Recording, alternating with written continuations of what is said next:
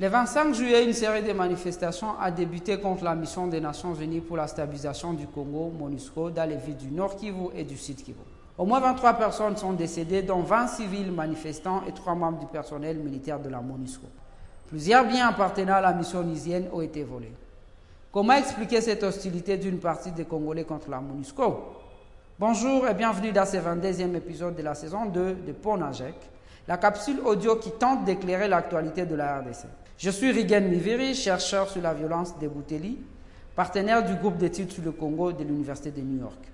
Nous sommes le vendredi 29 juillet et cette semaine, nous nous intéresserons aux manifestations anti-MONUSCO. Nous assistons à une énième mobilisation contre la mission des Nations Unies. De manifestants reprochent à la MONUSCO, avec au moins 13 000 casques bleus, d'avoir échoué dans son mandat qui est principalement celui de la protection des civils. Ce bilan mitigé a été documenté dans plusieurs rapports. Pour certains, la présence de la MONUSCO empêcherait dans une certaine mesure à l'État congolais d'assumer seul ses obligations. La perception de la MONUSCO a évolué avec le temps. C'est ce que montre le dernier sondage face à face réalisé par Bercy, de GEC et Bouteli. Alors qu'en 2016, 63% pensaient que la mission faisait du bon travail pour protéger les civils.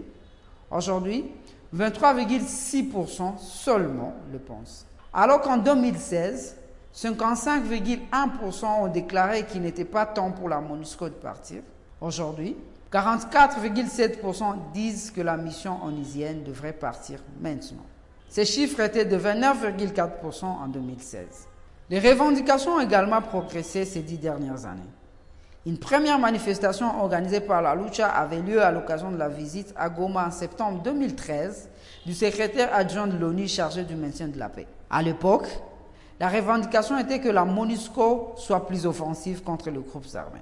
Cette mobilisation avait contribué à la création de la brigade d'intervention FIB, qui sera déterminante dans la défaite du mouvement du 23 mars M23.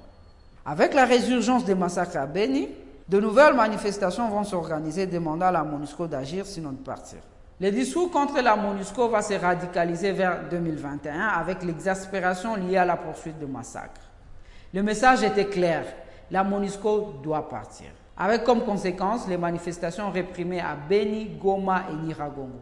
Il va s'ensuivre une sorte de résignation à l'égard de la MONUSCO. En 2022, la résurgence du M23 est venue remobiliser la population contre un conflit perçu en RDC comme une agression rwandaise. Les questions sécuritaires étant revenues en avant-plan, la MONUSCO est de nouveau dans le viseur d'une frange de la population qui est favorable à son départ. La déclaration de la chef de la MONUSCO devant le Conseil de sécurité n'a pas été bien accueillie.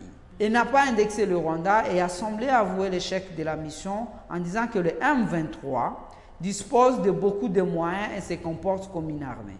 Une partie de la population est revenue à la charge en disant que si la MONUSCO ne peut pas combattre le M23, alors sa présence ne se justifie plus. À ces reproches et revendications, la MONUSCO répond souvent par des arguments rejetant la responsabilité au seul État congolais.